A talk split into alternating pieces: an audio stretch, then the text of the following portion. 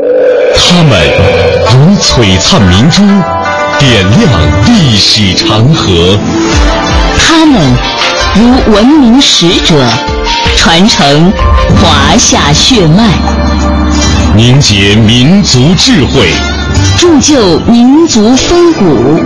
请收听《香港之声》中华人物。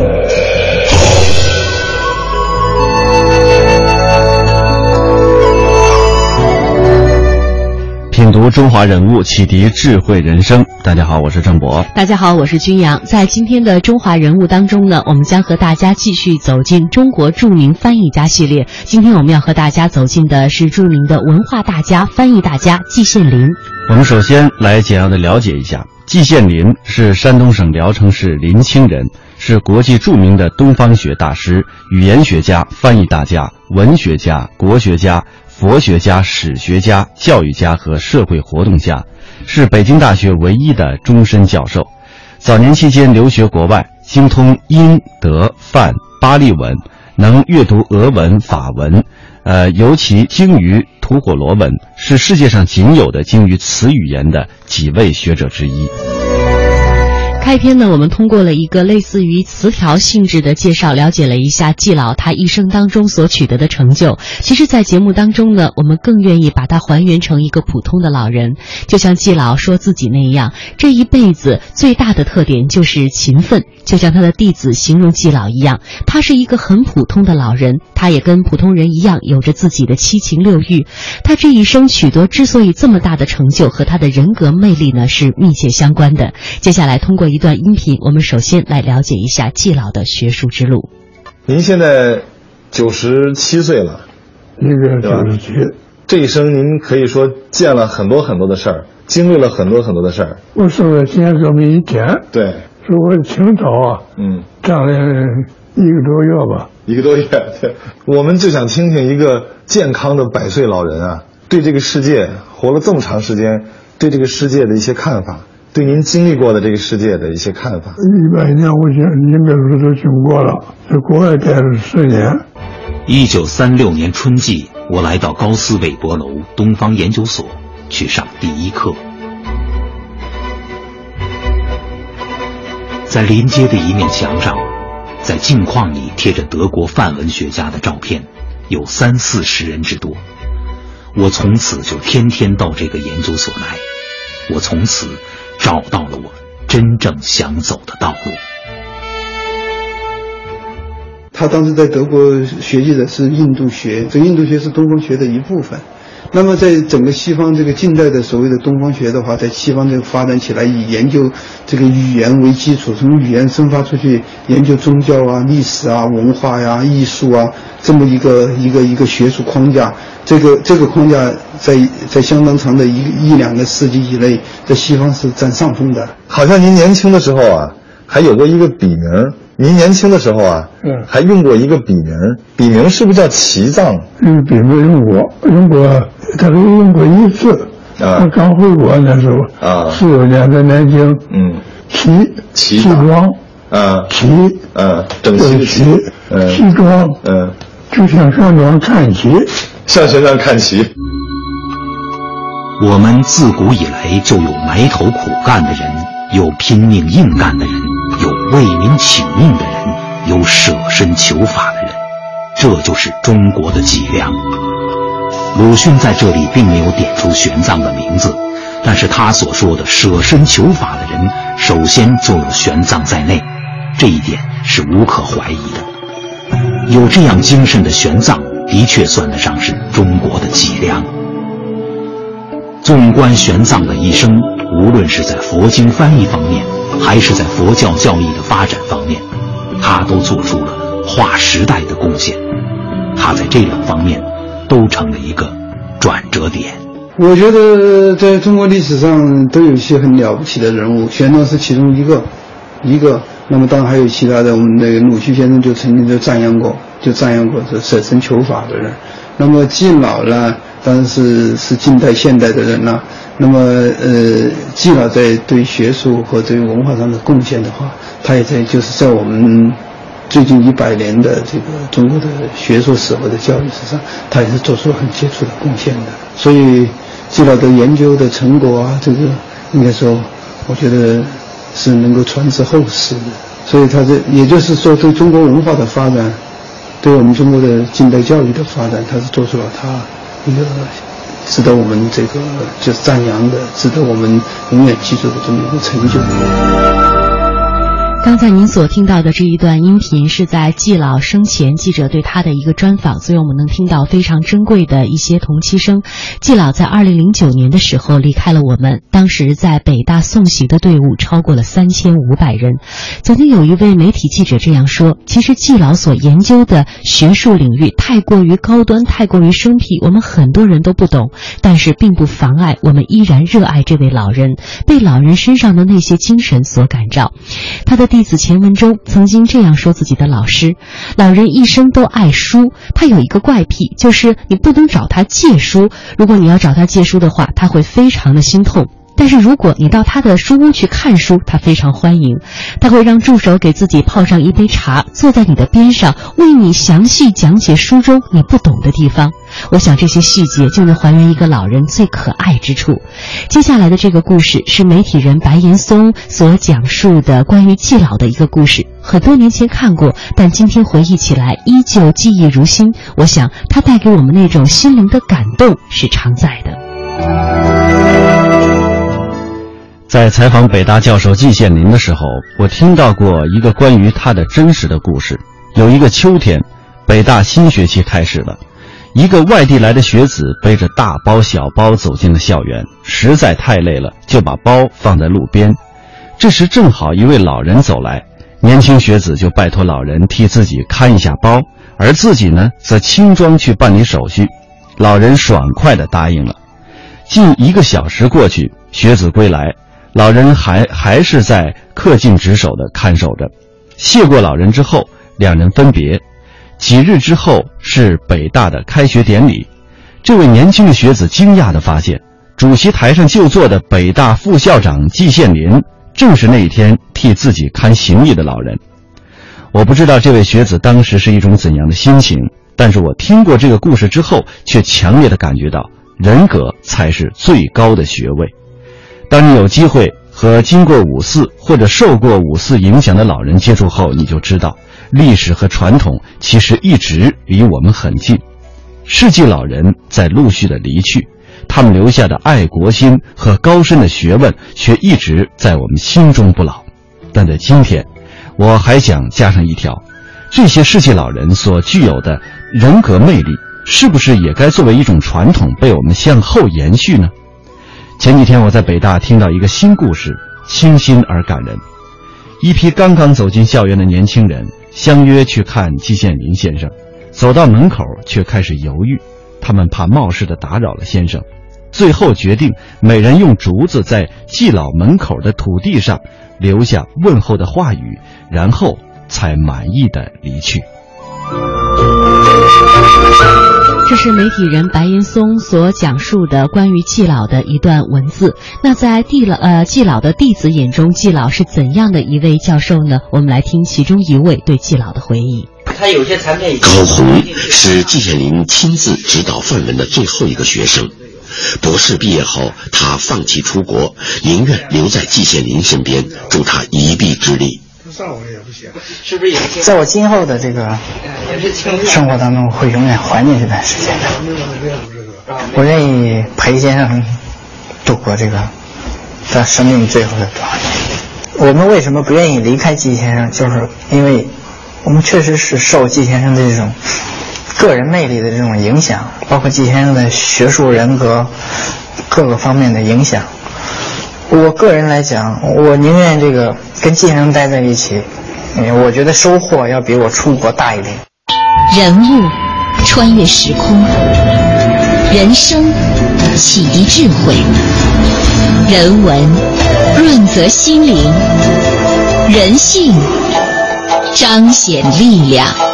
香港之声，中华人物，为你细数那些被历史记住的名字。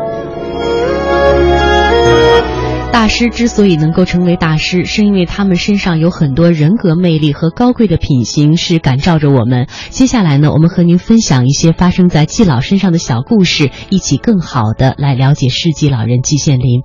第一个为他贴上的标签，那就应该是爱国好学，堪称师表了。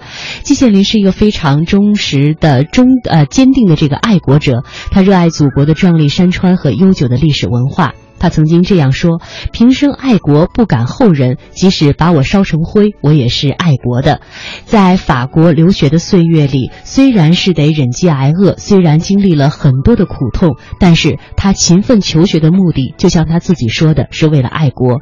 他学习拉丁文，学习希腊文，学习梵文，学习吐火罗文。他的感受是：呃，等他毕业的时候，他曾经说过这样的话：“我没有给中国人丢脸，我可以告慰亲爱的祖国。”他回国到北京大学工作之后呢，真的是把内心当中这种爱国精神化成了报效祖国的教学和研究的实践。他不断的在开创学术的新领域和新课题。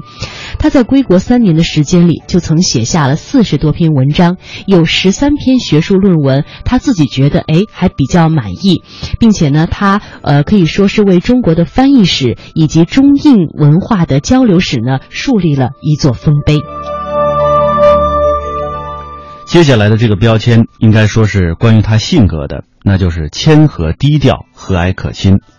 季老的一生培养了六千多名弟子，其中的三十人已经成为各国的驻外大使。但是作为誉满国内外的学术大师，他却没有半点架子和派头。在季先生的《病榻杂记》这本书当中，他谈起了自己头上的国学大师、国学泰斗，呃，包括学界泰斗、国宝这三项桂冠。他说啊，这三顶桂冠一摘，还了我一个自由自在之身，身上的泡沫洗掉了，露出了真面目，皆大欢喜。在北大的校园当中，季老经常穿一身洗得发白的中山装。然后呢，穿一双圆口的布鞋，出门的时候提着一个五十年代生产的人造革的旧书包。他像一个工友，说话平常，总是面带笑容。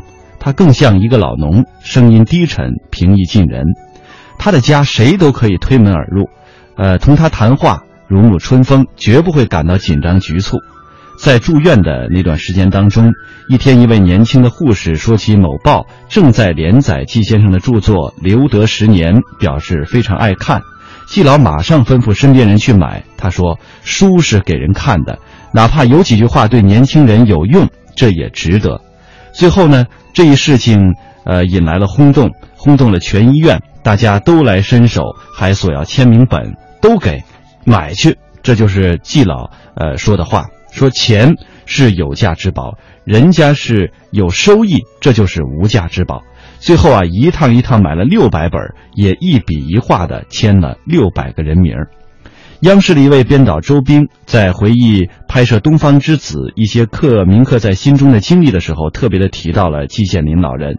周斌见过老人三次。第一次呢，是和媒体人白岩松在一九九五年做学者访谈录的时候，当时季老坐着，在白岩松掏名片准备递给他的那一刹那，他就站了起来，弯着腰等着。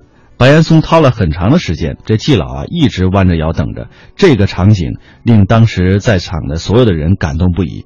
后两次采访他的时候呢，虽然他已经有些呃不记得这些记者们了，但是大家每次走的时候，他依然会站在家门口，很有礼貌的望着大家渐渐走远。这个时候，周斌就非常感叹，他说啊，做人做到这份上，真的会让人敬佩。再来说说他的第三个标签，那就是高风亮节，激励后人。他不仅是学贯中西，融会古今，同时呢，在道德品格上，我们说也同样融合了中外知识分子很多优秀的传统。季老说过，自己最喜欢什么样的人呢？质朴、醇厚、诚恳、平易，心肠软，怀真情，说真话，不阿谀奉承，不背后议论，不人前一面人后一面，无哗众取宠之意，有实事求是之心，等等等。的，由此可干呢，这也是季老一生所追求的自己人生的一个方向。季老一生的心思都只在学问上，执着追求自己的学术创新。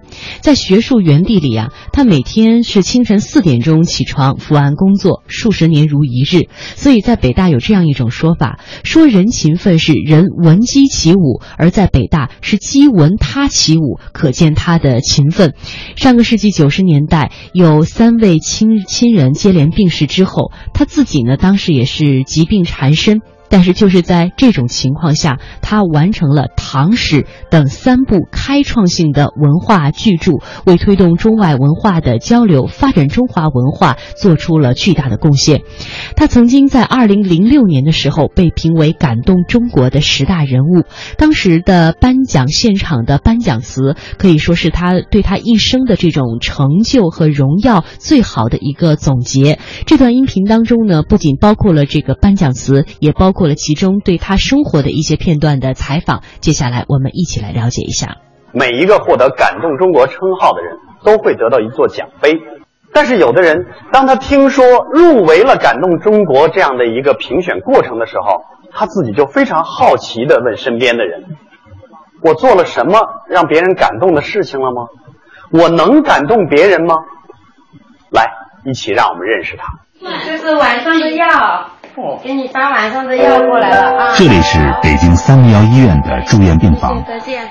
季羡林先生住在这里已经三年了。九十五岁高龄的他，每日仍然勤奋笔耕。病房已经变成了书房。季羡林一九一一年出生在山东临清县。一九三零年，他同时考中北京大学、清华大学，最终他选择了清华大学西洋文学系。一九三五年，季羡林成绩全优毕业，又以交换研究生的身份前往德国，开始学习梵文、佛学、印度学。不久，二战爆发，战时的德国生活环境异常艰险。这位东方学子，在飞机的轰鸣声与陆路机场的交响中，稳稳地坐了十年的冷板凳。一九四六年。季羡林婉言谢绝恩师的一再挽留，回到祖国，在北京大学创办了文学院东方语言文学系，并担任系主任。当时他只有三十五岁。从那时起，每天清晨四点多，季羡林便起床写作。他家里的灯在北京大学总是亮得最早。古人曾用“闻鸡起舞”来形容勤奋吃苦的人，而季羡林却是“鸡闻他起舞”。我是一个非常普通，有什么了不起的？就我的优点的话，只讲勤奋。就是这种勤奋，让他在十年动乱时给学生宿舍看大门的空隙中，翻译出一百多万字的闻名世界的印度史诗《罗摩衍那》，在中国翻译史和中印文化交流史上都竖起了一座新的里程碑。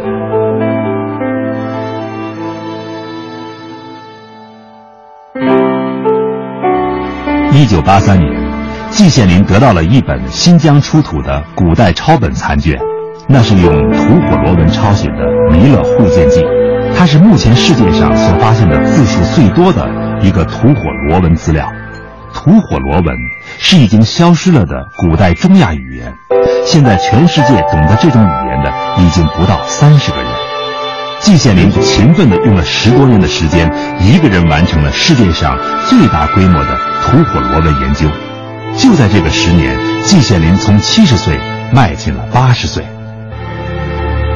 上个世纪九十年代，八十多岁的季羡林先生已经疾病缠身。两年里，他翻阅了几十万页的古代典籍，寻找年轻时萌生的一个愿望，研究甜蜜的蔗糖的历史。很苦啊，一本本抄。就这样，一部八十万字的《唐史》完成了。《唐史》清晰地梳理了中国和印度之间唐的文化技术交流史，视野范围包括了全世界四十个国家、六个地区唐的制作技术与文化的交流。季羡林以这部呕心沥血之作，阐述了文化交流是人类社会进步动力之一的观点。做了一生能板凳的他，留给世人的是一千一百多万字的学术专著。一百多万字的文学散文。他创建或者刷新了敦煌学、印度学、佛教学、中印文化交流研究等许多领域的新标准。正是这位自称一生都在做教书匠、在爬格子的老人，七十多年在黑板和稿纸之间，建立起了中国知识分子追求真理、传递薪火的铮铮风骨。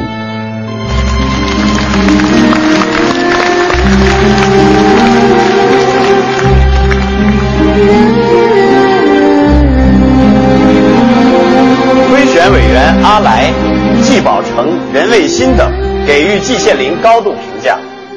推选委员会的感动印象是：智者勇，仁者寿，长者随心所欲。曾经的红衣少年，如今的白发先生，留得十年寒窗苦，牛棚杂役一心多。心有良知朴玉，笔下道德文章。一介布衣，言有物，行有格，贫贱不移，宠辱不惊。获奖者季羡林。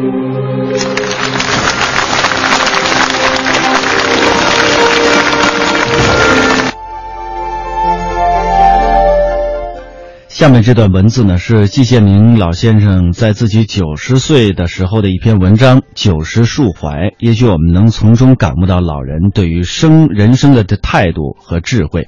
呃，文章是这样写的：杜甫诗“人生七十古来稀”，对旧社会来说这是完全正确的，因为它符合实际情况。但是到了今天，老百姓却创造了三句顺口溜。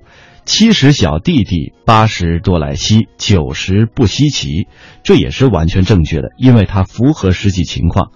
在八十岁到九十岁这个十年内，在我冲刺开始以后，颇有一些值得纪念的甜蜜的回忆。在撰写我人生最长的一部长达八十万字的著作《唐史》的过程当中，颇有一些情节值得回忆，值得玩味。在长达两年内的时间当中，我每天跑一趟大图书馆。风雨无阻，寒暑无碍，燕园风光旖旎，四时景物不同。春天姹紫嫣红，夏天荷香盈堂，到了秋天红染霜叶，冬天六出碧空，称之为人间仙境，一点也不为过。在这两年中，我几乎天天都在这样瑰丽的风光当中行走，可是我都视而不见，甚至不视不见。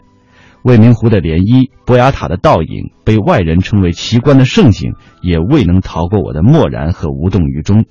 我心中想到的，只是大图书馆中的盈室满架的图书，鼻子里闻到的只有那里的书香。唐史的写作完成以后，我又把阵地从大图书馆移到家中来，运筹于斗室之中，决战于几张桌子之上。我研究的对象变成了吐火罗文为方言的《弥勒会见记剧本》。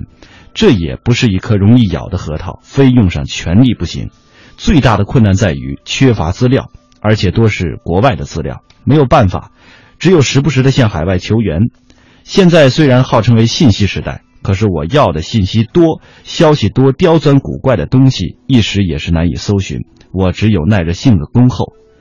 舞文弄墨的朋友大概会体会到，当一篇文章正在进行写作的时候，忽然断了电，你心中真的如火上浇油，毫无办法，只盼喜从天降，只能听天由命了。如此熬了一年多，《弥勒会见记》剧本英译本终于在。德国出版了。他说：“我现在不时想到自己活得太长，快到一个世纪了。九十年前，山东清平县一个既穷又小的村庄出了一个野小子，后来竟然走出了清平，走到了济南，走到了德国，后来又走遍了几个大洲、几十个国家，走到了今天。现在，我就坐在姻缘朗润园的一个玻璃窗下，写着九十树槐。”窗外已是寒冬，荷塘里在夏天接天连日的荷花只剩下看孤的残叶，在寒风当中摇曳。玉兰花也留下光秃秃的枝干在那里苦撑。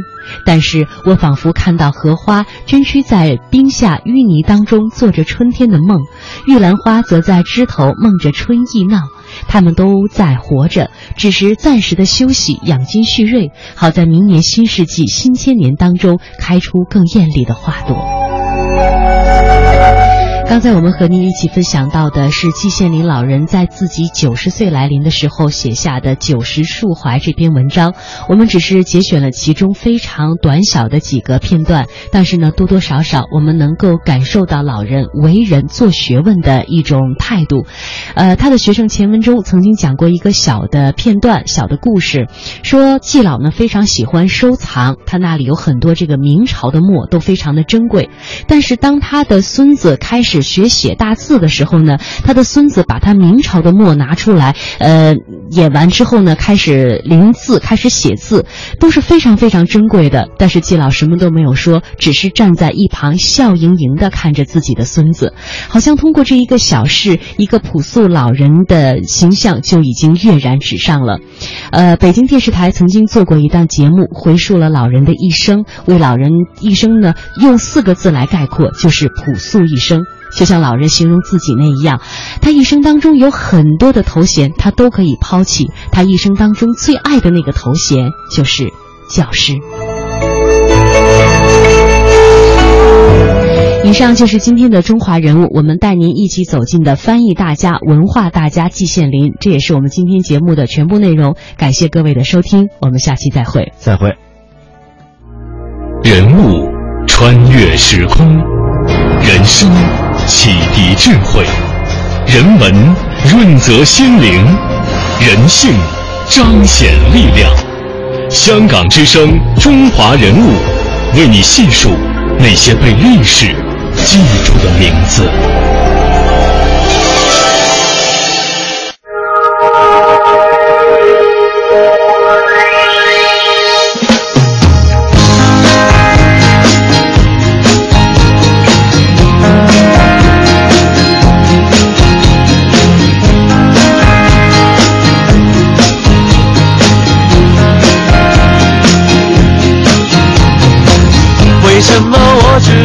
能对感情认输，像被人咬下注的白骨队伍？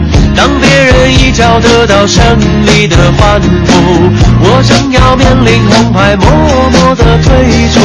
是不是我信仰的绅士风度，像老外看不懂的中国功夫？其实我柔情要比长征还艰苦，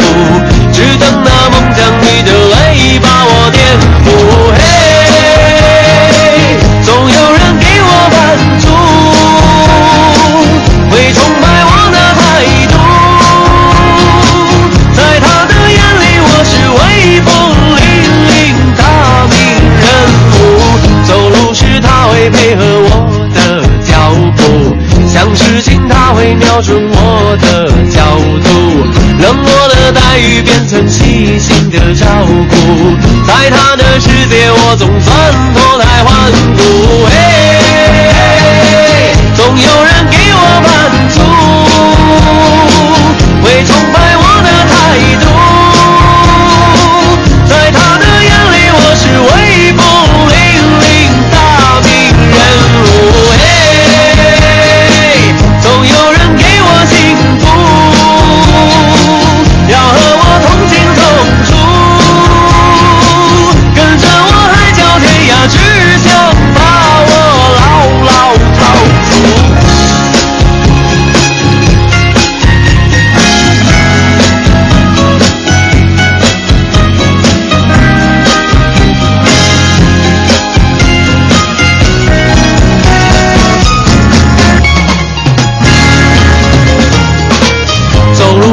他会配合我的脚步，想事情他会瞄准我的角度，冷漠的待遇变成细心的照顾，在他的世界我总算脱胎换骨。嘿，总有人给我满足，